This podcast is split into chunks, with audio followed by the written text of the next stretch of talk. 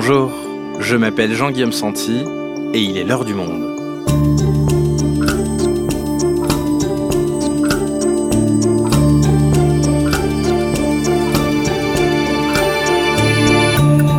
Aujourd'hui, 89 députés RN à l'Assemblée nationale, c'est la performance historique qu'a réalisée le parti de Marine Le Pen lors du second tour des élections législatives. Il dépasse ainsi largement son précédent record de 1986 où le Front National avait à l'époque obtenu 35 députés à la proportionnelle. Mercredi, le Rassemblement national a obtenu deux des six vice-présidences de l'Assemblée et prétend ce jeudi à la prestigieuse présidence de la Commission des finances. Alors, comment expliquer ce succès Après 50 ans d'existence comme un parti de protestation anti-système, Marine Le Pen peut-elle transformer sa formation en parti de gouvernement qui prétend désormais jouer le jeu des institutions? Et sur le long terme, cette mue va-t-elle bénéficier au Rassemblement national ou au contraire l'handicaper en le privant du vote contestataire? Franck Johannes couvre l'extrême droite au monde, il nous explique. Le RN à l'Assemblée après la dédiabolisation, la notabilisation, un épisode produit par Cyrielle Bedu, réalisation Alexandre Ferreira.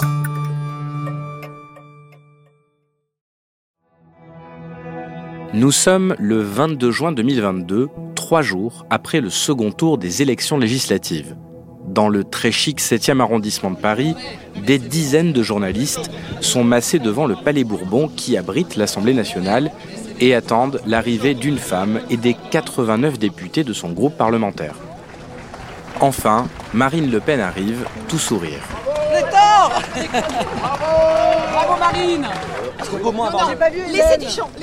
L'ancienne candidate malheureuse à l'élection présidentielle, qui vient d'être réélue députée de la 11e circonscription du Pas-de-Calais, découvre avec joie la foule de reporters qui patientent devant elle et tentent de se frayer un chemin pour rejoindre les nouveaux députés de son parti. Imaginez que c'est en même temps l'émotion et la fierté que, que je ressens ce matin je, pense aussi à tous nos électeurs. Je pense à ces millions de Français qui sont privés d'une représentation juste à l'Assemblée nationale depuis, euh, pour certains, des décennies et qui, euh, ce matin, enfin, je crois, se sentent représentés.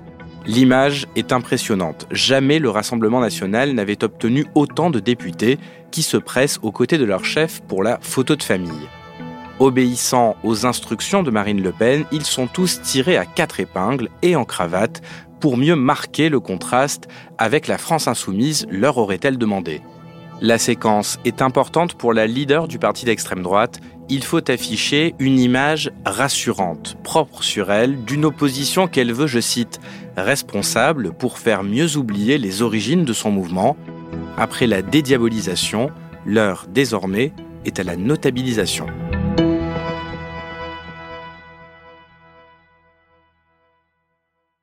Franck, on vient de le voir, 89 députés RN ont fait leur entrée au Palais Bourbon. C'est historique et surtout, ça a surpris tout le monde, y compris au Rassemblement national. Alors, revenons un peu en arrière, au lendemain de la défaite de Marine Le Pen à la présidentielle. Comment est-ce qu'elle abordait cette échéance des élections législatives? Euh, D'abord, elle s'est absentée. Il y a eu une quinzaine de jours où on la voyait plus, pour digérer, je pense, la défaite d'une part, sa troisième, et d'autre part parce qu'elle avait commencé très très tôt. Hein. Il faut voir que Marine Le Pen était en campagne pour la présidentielle début 2020. Du coup, euh, ça a été un peu bizarre parce qu'elle a zappé la réunion avec Jeanne d'Arc traditionnelle du 1er mai, où c'est Jordan Bardella qui était là avec quelques cadres, mais elle n'était pas là, elle envoyait juste un petit message. C'est assez étonnant parce que c'est une tradition quand même, elle les a tous fait avec son père et puis après euh, elle-même toute seule. Et lorsqu'elle revient, Franck, elle semble annoncer qu'elle ne se représentera pas en 2027. Il règne comme une forme de défaitisme au Rassemblement national? Elle n'a pas fermé toutes les portes. Elle a effectivement évoqué le fait qu'elle pourrait ne pas être candidate et que quelqu'un d'autre, une nouvelle génération qu'elle essaie de faire monter, et notamment Jordan Bardella, qui est le président du, mouvement euh, à 26 ans, et pour l'instant par intérim, et qui ferait effectivement un bon candidat. Et par ailleurs, pour la législative, elle a répété euh, à maintes reprises qu'il y avait un effet sous la Ve République, que le parti euh, du président de la République avait une majorité derrière. Il y a un petit peu plus de deux semaines, nous étions au second tour de l'élection présidentielle. Est-ce que vous pensez faire mieux dans un mois aux législatives et obtenir la majorité? Euh, je pense que la logique des institutions euh, veut que le président de la République ait une majorité. Tous ceux qui racontent autre chose racontent des fables Ça a été beaucoup reproché parce que c'est pas forcément un, un, moyen de mobiliser un peu les troupes. Donc il y avait un côté un peu bon bah on fait le, le boulot. Euh, à chaque fois on sait qu'on n'a pas beaucoup de députés, mais on s'accroche et on réussira euh, à la longue. Donc au niveau national, la campagne elle est relativement minimaliste du côté du Rassemblement national. Oui, un peu peut-être un petit peu résigné. Donc en fait, euh, Marine Le Pen et Jordan Bardella ont sillonné la France, mais très très rapidement. Euh, c'est pas forcément vrai pour les candidats sur le terrain, qui eux euh, mouillent leur chemise. Il faut voir que par rapport à 2017, il y a eu un grand changement à la dernière élection législative. Euh, en 2017, il y avait un sentiment d'échec à cause de ce débat raté. Personne n'avait, au RN n'avait le, moral. Là, c'est différent ils se sont dit quand même qu'il y avait un vrai mouvement de, de protestation euh, d'un pays en colère, qui avait quelque chose à faire. Donc localement, ils ont quand même euh, beaucoup bougé. Ce qui fait que les cadres locaux étaient sur le terrain à distribuer euh, des tracts, à faire les marchés, à aller faire du porte-à-porte.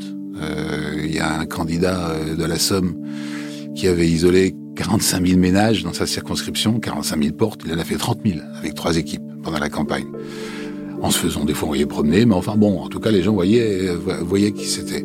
Donc au niveau national, euh, en fait les cadres ils sont surtout fait des télévisions et des, et des radios, hein, ce qui est le, le, mouvement général, plus une petite visite pour conforter les candidats, mais c'est vraiment sur place que les, les, les gens ont, ont travaillé et y croyaient. Alors toi, le soir du second tour, tu étais à Hénin-Beaumont, dans les Hauts-de-France, cette ville qui est le fief de Marine Le Pen. Comment est-ce que cette victoire a été vécue là-bas? Dans une grande stupeur. Donc ils ont loué, la première fois, c'est un foyer du troisième âge, au premier tour. Et là, pour le résultat du deuxième tour législatif, c'est une espèce de room, un hangar un peu improbable. Et ils avaient amené des chaises, une petite estrade, et les militants des environs, mais Beaumont, c'est pas si grand, étaient venus. Il y avait 150, 170 personnes. Pour eux, l'élection de Marine Le Pen, qui était de fait, elle avait failli passer au premier tour, c'était certain qu'elle passerait au deuxième, c'était déjà une grande victoire. Et on se disait euh, dans les travées que 15-20 députés, déjà, ça serait un grand succès. Et puis, euh, il y avait une députée européenne, Mathilde Androuet, qui était elle en lien constant avec Marine Le Pen, qui était un peu plus loin, et qui disait un peu aux gens, euh, Marine Le Pen dit que c'est un score historique, euh, les résultats tombent les uns derrière les autres, et c'était la stupeur totale. Marine Le Pen savait même pas, quand elle avait son discours, combien elle avait de députés. Euh, 89 au total, c'est plus qu'inespéré. Mesdames, Messieurs, chers amis, au terme de cette longue séquence électorale de mise en place des institutions pour le quinquennat qui vient, le peuple s'est exprimé surmontant l'obstacle d'un mode de scrutin particulièrement injuste et inadapté aux valeurs de notre temps, il a décidé d'envoyer un très puissant groupe parlementaire de députés Rassemblement national à l'Assemblée.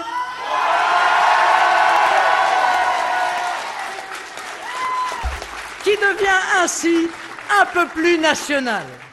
Il y avait une espèce de, de bonheur euh, et pour tous les cadres une, une, certaine stupeur. Ils ont gagné quand même 5,5 euh, points de plus qu'en 2017, ce qui est énorme, avec à peu près 19% des voix. Tu nous disais, Franck, que les candidats se sont beaucoup mobilisés sur le terrain pour obtenir cette victoire. Alors, sur quoi est-ce qu'ils ont fait campagne exactement? Ils ont fait campagne sur le pouvoir d'achat. Ça a été justement l'illumination de Marine Le Pen de se dire on va tout miser sur les problèmes du quotidien des Français.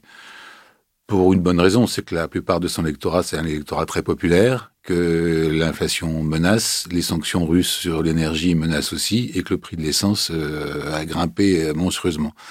Donc Marine Le Pen a saisi, et son équipe a saisi dès le début que c'était le pouvoir d'achat qui était essentiel.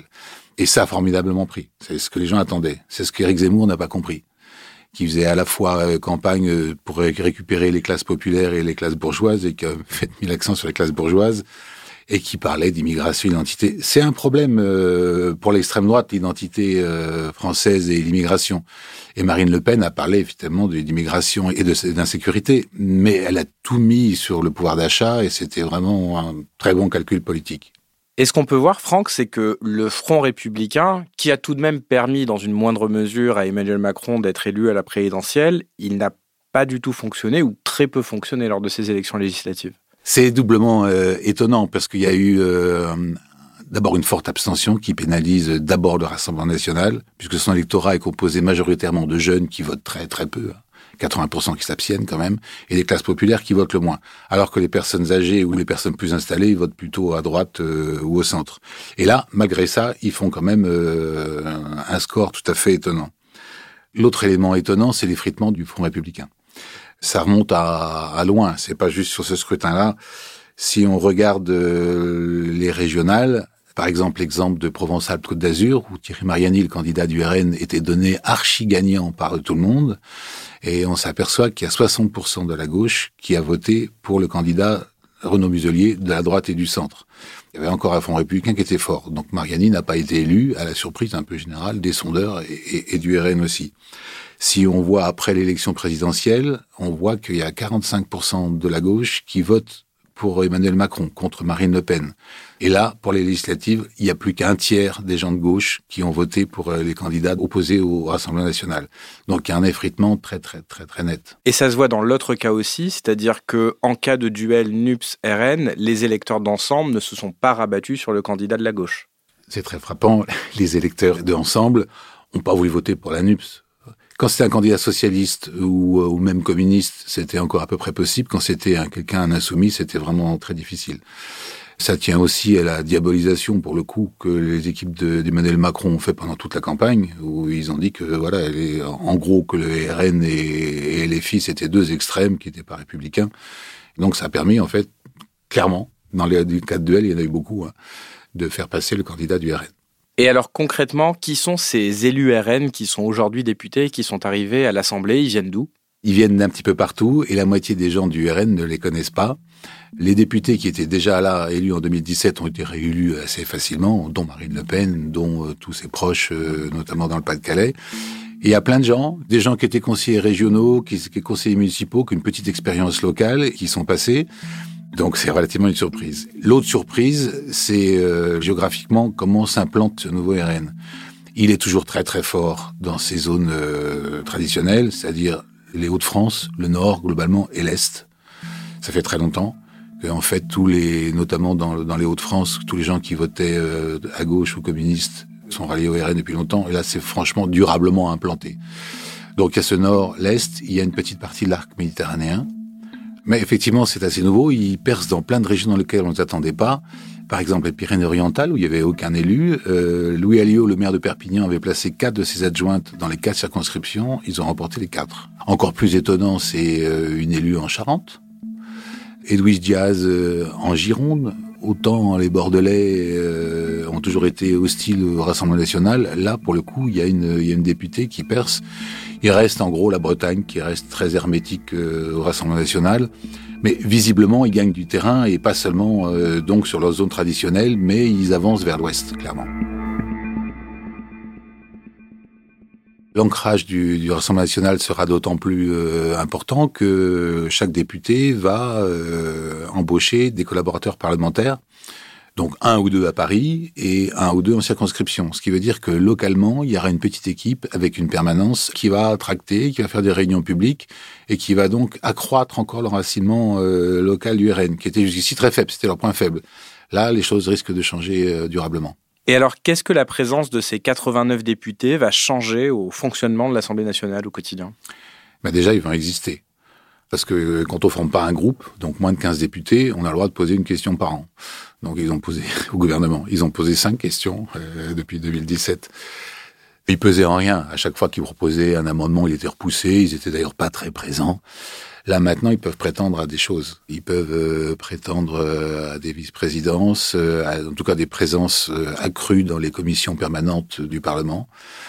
On saura ce matin si effectivement le candidat RN pourra présider la très prestigieuse commission des finances. Marine Le Pen entend montrer qu'ils sont crédibles. Là, elle veut montrer qu'elle a des gens qui sont solides, qu'il y a des énarques chez eux, qu'il y a des gens qui ont fait des écoles de commerce, qui ont fait Sciences Po, qui sont solides. Et ces gens doivent bien présenter, d'où l'idée qu'ils soient euh, cravatés. Ils sont responsables, ils se sentent responsables devant leur circonscription et devant la France aussi, et veulent montrer que le RN est un parti de gouvernement. Ça risque d'être compliqué par ailleurs parce qu'ils ont un projet autant ils ont une façade notable et très présentable autant le projet du RN reste quand même un projet très nettement d'extrême droite. Un exemple qui risque de poser des problèmes, c'est la, proposition euh, de la majorité d'inscrire le droit à l'avortement dans la Constitution. Marine Le Pen n'a jamais été très hostile. Elle avait euh, fustigé à un moment les avortements de confort, mais globalement, elle n'est pas contre du tout le principe d'inscrire euh, le droit à l'avortement dans la Constitution. Sauf que dans son parti, c'est moins net. Il y a quand même des rescapés euh, de la droite catholique, il y a des militants anti-IVG, et ça risque de faire tout sauter, et dans les rangs de son groupe, et chez ses électeurs aussi. Mais effectivement, ça devient un parti notable, en tout cas qui aspire à l'être, ce qui est aussi le meilleur moyen de s'implanter durablement en région. Mais est-ce que cette euh, notabilisation ne représente pas un risque aussi pour un parti qui s'est construit depuis 50 ans sur un discours euh, anti-système et désormais il prétend participer au système? Oui, c'est un vrai risque. Leur pari, c'est qu'ils sont partis d'un parti de protestation à un parti d'adhésion maintenant. Il y avait le cas euh, un peu inquiétant de leur point de vue à eux du Parti communiste qui était un, parti d'opposition, de protestation depuis depuis toujours. Il remplissait ce que Georges Lavaux, un professeur de Sciences Po fameux, appelait la fonction tribunicienne. Donc il rassemble un peu toutes les colères. À partir du moment où on rentre dans le système, les colères euh, passent ailleurs. Le risque, effectivement, c'est que ne pouvons pas faire passer les grandes lignes de leur programme. Dans cinq ans, les électeurs se disent oui, bon, on a voté pour eux, mais ils ont servi à quoi?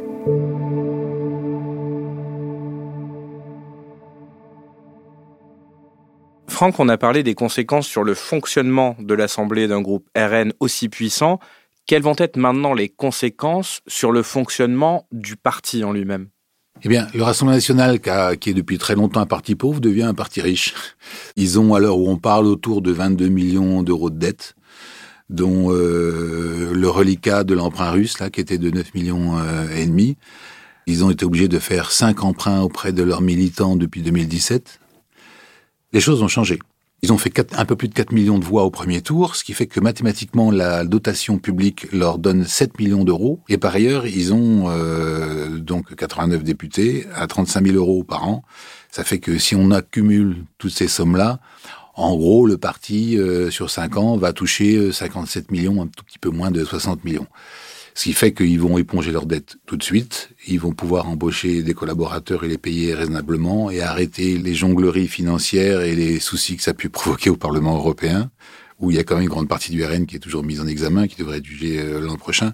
Là, voilà un parti qui a enfin une assise financière euh, solide, et c'est la première fois. Donc ça, c'est sur le volet financier, mais comment va se réorganiser le parti, sachant que nombre de ces cadres vont être à l'Assemblée ou assistants parlementaires? Oui, c'est même un problème. Les, deux attachés euh, de presse du parti ont été élus et sont plus attachés de presse. Le cœur maintenant du, RN ne bat plus euh, au quartier général, il bat nettement à l'Assemblée. Tous les cadres sont là. Marine Le Pen euh, va y être à plein temps. Le problème, c'est un petit peu que va devenir le parti sans elle.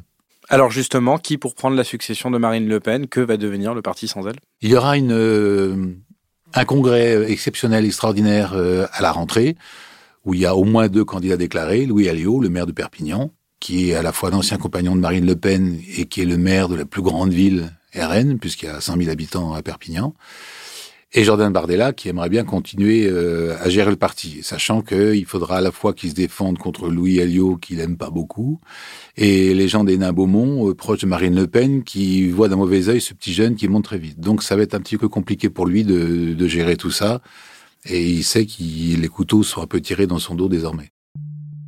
Jordan Bardella, par ailleurs, ne s'est pas présenté, il est député européen, hein, il ne s'est pas présenté aux élections législatives, parce que justement, le RN pensait qu'ils auraient 15 à 20 députés, et que si le président par intérim euh, échouait, ça faisait quand même euh, désordre. Il envisageait de se présenter euh, en face d'Éric Zemmour, dans le Var. Et il doit s'en mordre les doigts aujourd'hui. Puisqu'en fait, il y a eu une vague mariniste, il aurait été élu, il aurait été conforté. Donc là, c'est la première petite erreur peut-être de Jordan Bardella dans son cursus. Et le combat risque d'être un peu sanglant. Et alors, qu'en est-il du destin personnel de Marine Le Pen? On l'a vu au début de l'épisode, elle avait annoncé que c'était peut-être son dernier tour de piste en 2022. Les choses ont changé désormais? Elle sent qu'il y a une dynamique qui est, quand même euh, très forte. En 2012, elle avait fait un petit peu moins de 18% à la présidentielle. En 2017, 21,3%. Et là maintenant, 23,15% il y a une ascension qui est, qui est très forte. Si la dynamique se poursuit, euh, elle a une forte chance d'être la prochaine présidente de la République. Donc évidemment, elle sera candidate. Donc elle peut espérer que si les élections, entre-temps, euh, confortent cette bonne euh, présence du RN électoralement, avec les municipales, euh, avec les européennes, elle sera quand même la meilleure candidate pour la présidentielle de 2027. Merci Franck. Merci Jean-Guillaume.